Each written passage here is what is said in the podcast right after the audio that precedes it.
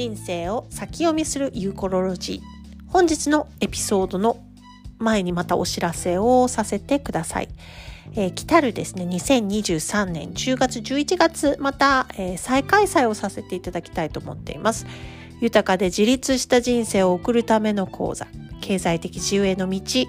18時間集中ワークショップでございます。えー、お金の不安と心配から解放されるために、えー、この講座というのが始まりました。で皆さんは幼い時からお金を使わずに生きてきた日っていうのはあったでしょうか？どれだけあったでしょうか？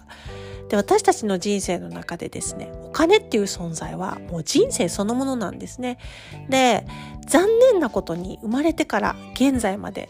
くさんの人がお金にまつわるネガティブな印象を持ったり将来に対するお金がなくなるんじゃないかとか足らないんじゃないかっていう不安を何らかの形でこう持っていたりとかお金によってトラブルっていうのを経験するっていう過去を持つ人がほとんどなんですよね。で2023年になった今お金は現金からカードとか PayPay とかオンラインで形を変えていってるにもかかわらず日本の多くの人の考え方お金に対する考え方っていうのは感覚としては昭和とかその戦前の戦中戦後の時のままっていうことが多いです。その3世代以上にわたる家族からの信念とか考え方を引き継いでですねあの歴史や家族とかの背景による構成なんかによるものも多いんですけれども多くの場合っていうのは自分自身で感覚とか経験のブロックによってお金っていうのものに悩まされている場合っていうのはすごい多いわけです。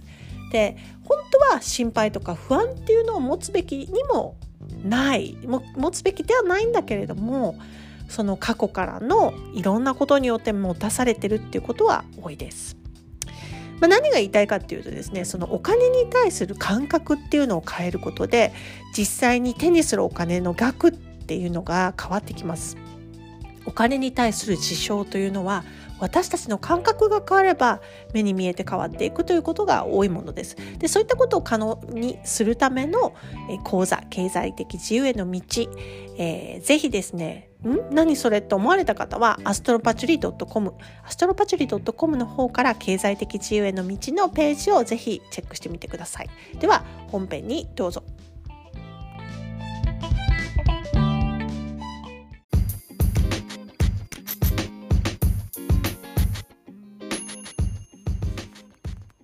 人生を先読みするユーコロロジー。本日のエピソードは自分をより良くするための10の考え方あり方です。はい。まああの皆さんはですね自分をより良くするっていうことはまあこういうポッドキャスト聞いていらっしゃる方であれば常にやってらっしゃる向上心のある方ばっかりだと思うんです。ただあの皆さんにも私にもネガティブだった過去があるしたまにはネガティブになるとかっていう人もいると思うんですけれどもネガティブだと認識できるだけですねあの非常に向上心があるというふうに認識していただければいいんじゃないかというふうに最近私思うわけです。はい、で 私の人生のモットーはですね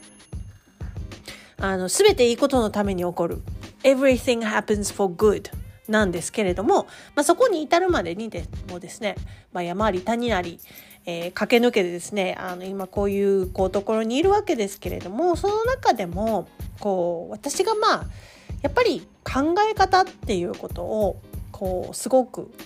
改めるというか考え方をこう今のそういう考え方にできるようにシフトできるようになってきたのもやっぱりいろいろこう自分なりにワークしてきたっていうことがあったと思うんですね。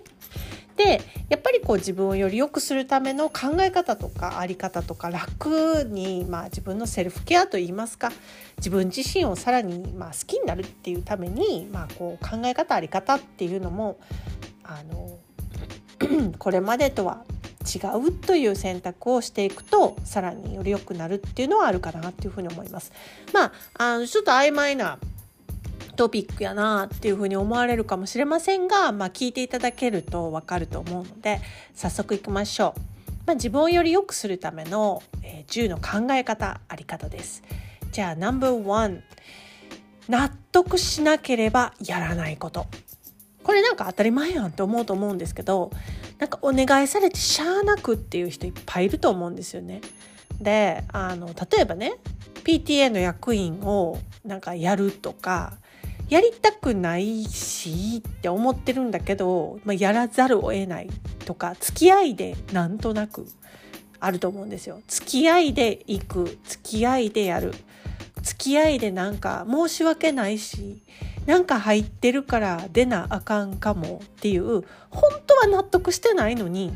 本当はやりたいことあるのに本当はそれしたいとも思ってないのにやってるっていうことが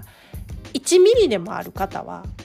それはあの手放してもいいんじゃないかと思います。はい、なだから納得せんかったらやらんぞという意思を持つ大切です。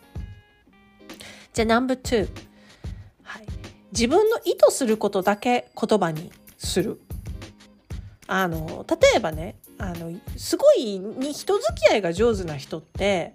可愛いと思ってないのにあめっちゃ可愛いって言うんですよね。でこれって本当に可愛いって思ってないのであれば自分の中でこうあの亀裂が起きているっていうことはあると思うんですね。であのいいと思ってないのにこう言うことができるっていうのはそれはそれ一つの才能ではあると思うんですね。で自分が口に出したことを聞くのは自分だからこう良いことならいいんだけれども自分がそう思っていないようなことというのにこう言葉にするっていうのはあの良くないわけです。例えば自分自身が結構自分はよくやってたって思ってるんだけれども「わすごいですね」とかって言われた時に「そんなことないですよ」っていうことはあの良くないわけです。あの願望実現での法則でもあのフォーカスしたところにエネルギーがいくということなので自分のこう意図することだけこうなってほしいということだけ言葉にするっていうことは基本的にはこうあの続けていってもらいたいなというふうに思います。じゃあ No.3 直感を大切にする。あのですよねって思うと思うんですけど直感を大切にしてる人ってめちゃくちゃ少ないんですよ実は。あの直感じゃなくて条件を大切にしてるっていうことがすごく多いんです。で直感で考えなくってこう頭で考えなくってあこういうの楽しいかもみたいな子供があそれイエーイみたいな風に思う感覚を大切にしたりとか例えばなんかこうあのご飯を食べる時にメニューを見てあ今日めっちゃエビだ食べたいって思ったけど車エビめっちゃこうあの値段の中でも高いやんみたいな風になる時あると思うんですよね。でお財布の事情もあるかもしれませんがそこで例えば何百円高かっただけでどうなんっていう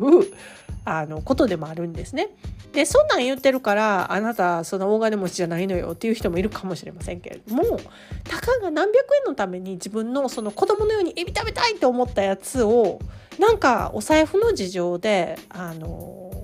ねカツ丼とかに変えてしまっていいのかっていうところだったりするんです。まあ、ただ直感っていうのを大切にするっていうこうあの習慣ができた時にいろんないいことがあります。で直感っていうのはその条件ではない。なので例えばこれが安いからこれにしようとかっていう理由がなく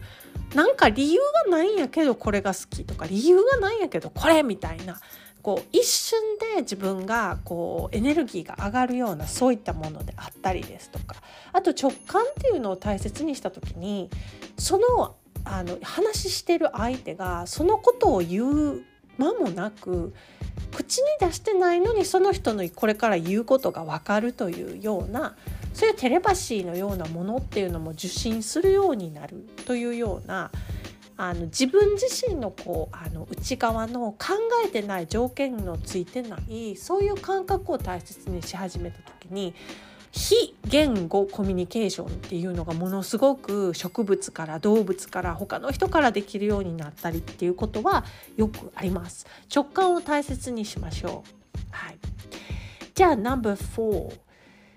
自分のことをできないとかうまくないとかあの卑下しないネガティブに言わないこれねこれね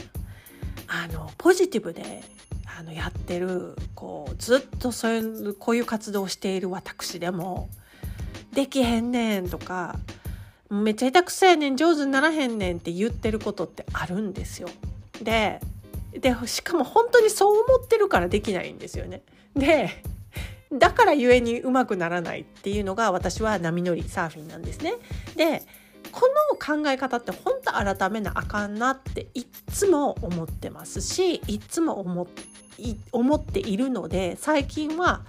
サーフィンができるようになったと過去の自分を比べて、まあ、まだで全然できるようになったっていうところにフォーカスしてます。ただあのこう反射的にですね人と話をしててまだまだ全然下手くそなんだよって言っちゃってる自分がいるっていうことは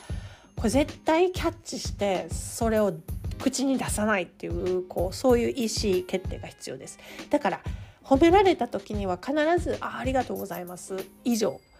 これ全然安かったんですよとかこれ全然ダメなやつなんですけどねとかっていうふうに言う必要は一切ないってことなんですね。なので本当に100%自分の口から何が出てくるのかっていうのを人人誇りたりともですね見逃してはならないっていうことなんですねだから自分のことできないうまくいかないっていうふうに一つもネガティブに言ってはいけないということでございます。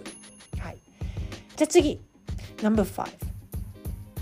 断るっていうことを恐れないでください。であの断ら断らない自分がお好きなんだったらいいと思うんですよ。断らない私って最高と思われるんだったらあの断った断る必要はないんです。ただあの断りたいけど断れないとかなんかあの一番と一緒なんですけど納得してないんやけど断る方が大変やからみたいなそういったことがあのあの日常の中でねいろいろあると思うんです仕事してたりとか頼まれたりとかね。だけど断った方が自分にとっていいんであればなんか周りにとってもそれは良いことだと思うんですね。断らないことで誰も幸せにしないというようなことってよくありません？ねでこう断るっていうことっていうのは断られた人の気持ちを先回りして感じてしまって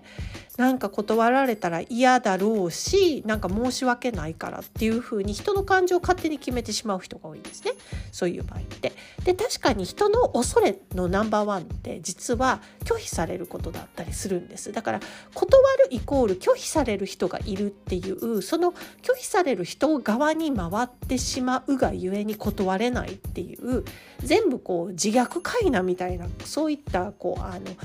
こういう構図っていうのがあるんですね。だから断られることを異常に恐れる人は自分が断るっていうことを恐れてしまうしないっていうことが多いので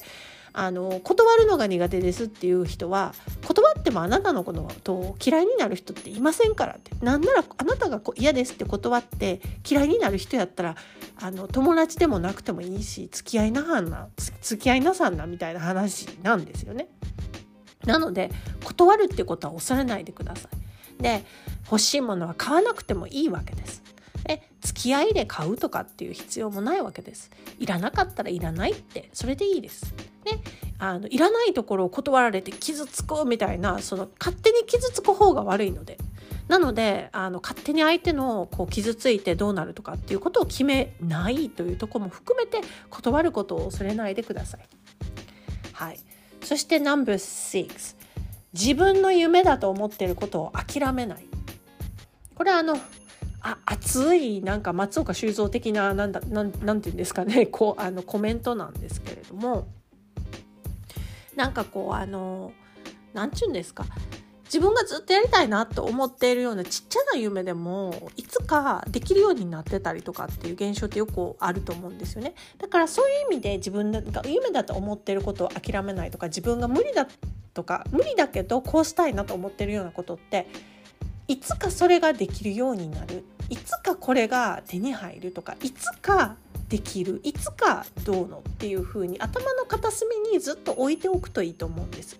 願望実現をのをこうする時にいつでもいいからいつかそれが自分の手元にやってくるようにっていう風に希望がある方が楽しいんですよ。なんかこうそのいつか手に入るかもしれないしそれはなんかこう私にはすごい夢が大きすぎるみたいななんかそういうこう勝手にこれまた勝手にその夢は自分には無理だって決めてしまってるような嫌いって多くの人は夢に対してあると思うんですよね。だけど 夢って別にいつ実現されてもいいわけです。で夢って語るからすごい大きくっていつかみたいなこう頑張らないと実現しないみたいな感じってあると思うんですけどその夢が結構近々で近くすぐ来るみたいなことって実はよくあったりするんですよね。例えば私はとある方のこうあの先生術の鑑定っていうのをすごいしたいと思っていた時があったんですすっごい有名な方のね。でそのすっごい有名な方の鑑定どうやったらできるやろうとかっていろいろ思った時があったんですけどまあええわと思ってあの頭の片隅に置いてたらその方のお知り合いからあの実はこういう話があってこの方鑑定できるんだけれどっていうなんかびっくりするようなことがあって でその方の鑑定をさせていただくというようなことがあっていやもう夢叶ってしもたやんみたいなだから夢がすぐ叶ってしまうとめちゃくちゃ面白くないって言ったらこれあれなんですけれどもそんなもん？みたいな風に思うわけですよね。だから実は夢っていくらいつ叶ってもいいからたくさん持っていてあの諦めないだからいつか夢って叶うよねっていう軽いスタンスで持っておくとすごいいいんじゃないかなって思ってます。はい、で次イエスということを恐れません。断るノーということを恐れないしイエスということも恐れないんですね。例えばなんかこうあの失敗が怖くってなんかこうイエスって言えへんけど失敗が怖くなくなればこうあのイエスって言えるっていうなんか失敗するのが怖いからイエスって言えへんっていうことあると思うんですよ。例えばとなんか 何でしょうね えーと、例えば自分の目標みたいなものに対してイエスっていうとかそれからやったことないことに対してでも興味があるでも私経験がない自信がないからイエスって言えないっていうようなことってあると思うんですよね。例えば こういう講座をあのやってくれへんって言われてやったことない人の前で話したことないでもあのやってみたいという気持ちはあるけれどもやったことないし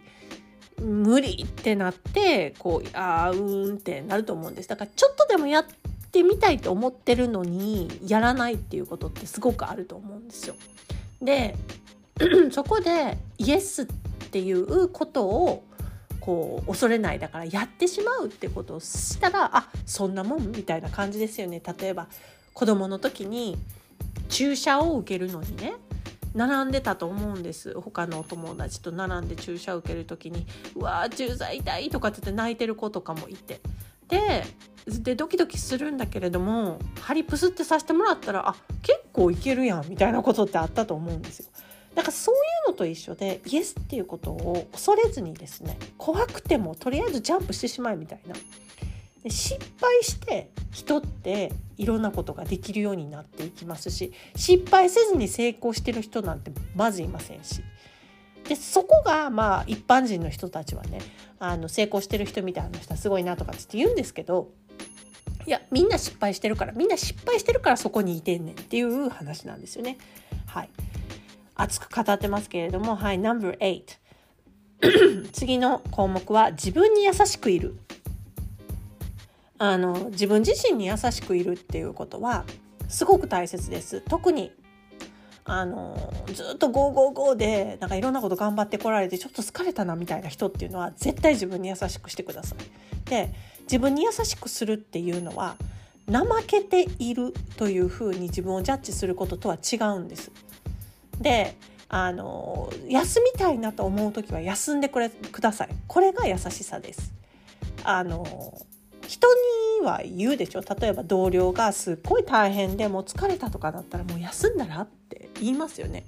自分のお友達がすっごい頑張りすぎててもう体が疲弊して大変なのにっていう時にもう休んだらって絶対言いますよね。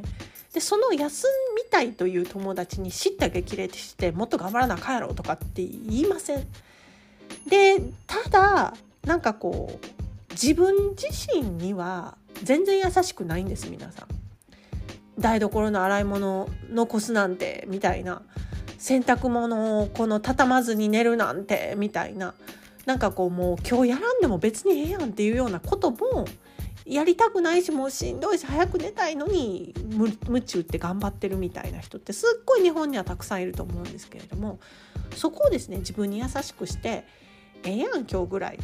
別に誰もしなへんしっていう風に自分自身にあまりこう鞭打たずに完璧主義にならずに優しくいるっていうことはすごく大切なことなんじゃないかなってあのやっぱり思います。若い時はすごく頑張れたし若い時はそのエネルギーがあるのでそれを突き進みたいって思えば突き進んでよかったんですけれども例えば年齢もこうね大きくなってきて大きくなるっていうのはすごいあの私結構好きな表現なんですけど年を取ってくるとかっていうよりも年齢も大きくなってくるっていうのはなんかこうずっと成長し続けてるみたいなんで好きなんですけれども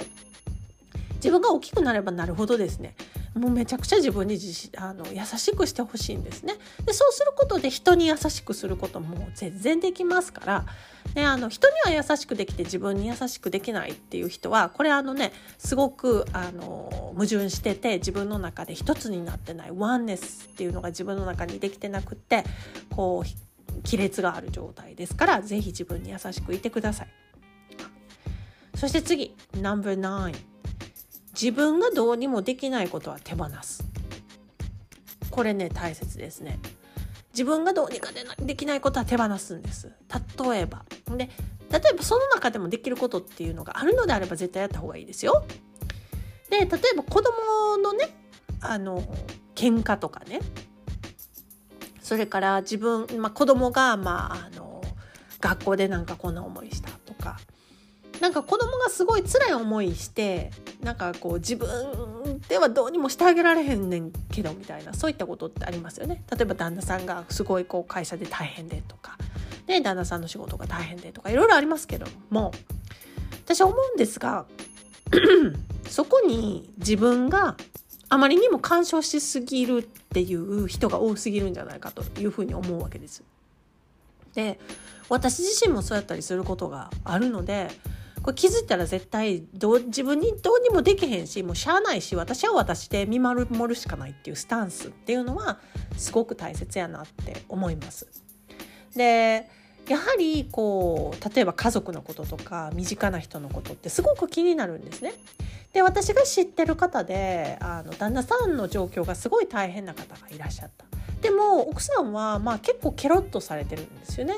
いやもうなんかねしゃあないしねって見守るしかないよね信じるしかないよねっていう風にこうすごくあのいいスタンスでで彼女もすごくその旦那さんの影響を受けて疲弊しているわけでもなく自分は自分のやることがあるからまあ旦那さサポートしながら頑張るよみたいななんかそういうスタンスだったりするんですよね。でそういう方ってやっぱりすごく美しいあの旦那さんの状況ってこんな大変なのにそんなに大丈夫で入れるんやっていう冷たいとかっていうんじゃなくて逆にそれが愛っていうかその愛の大きさっていうのを非常に感じるっていうのを見せていただいてあすごいなっていうふうにあの思うことが結構あったんですよね。だから自分がどうにもできないことは手放すあと世界の状況とかそれから日本の状況とかそこの中でできることっていうのはありますよ。例えば署名をするとかですね。何かこう大切な記事をシェアするとかっていうことはできますけどそこに感情を輸入して自分ではどうにかできないことをああだこうだっていうのはなんかこう自分を疲弊させてしまうので必要ないんじゃないかなっていうふうに思います。はい、で最後。No.10 ネガティブなことか。ことであったりうわ噂話とかなんかこう良くないお話っていうのから離れましょう。で特にこうあのお友達とかの中でねなんかこう話をしてる時に「いやあれってどうなん?」みたいな感じで「何々が嫌だよね」みたいな話っていうのって結構日常的にあると思うんですけれどもそういうネガティブな話っていうのが出たらもう速攻話話題を変えるとか速攻携帯を見るとかなんかこうちょっとそこから離れるっていうことはすごく必要です。これエネルギー的にもあのそういうところにエネルギーっていうのがこう吸い込まれていくんですね。ネガティブな話っていうのはポジティブな人のエネルギーを奪うんですね。だからどんどんどんどん吸収されていくネガティブな話をすればするほどどんどんこうエネルギーがなくなっていくっていうことを皆さんよく感じると思うんです。だからすごいカウンセリングとかそれから占い師の人とかすごいなんかこう病気になりがちな人が多かったりですとか。例えば私もあのコンサルティングの仕事してますけどあまりにも鑑定っていうのが続いてネガティブな話ってていうこうものが続いたりする時には異常に疲れることが多いんですよね。エネルギーがなんかこうなくなっていくみたいな感じのところがあります。だからネガティブな話っていうのはネガティブというようにマイナスに向かうっていうエネルギーですから。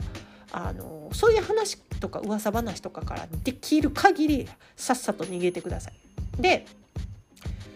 例えばお昼のニュースです。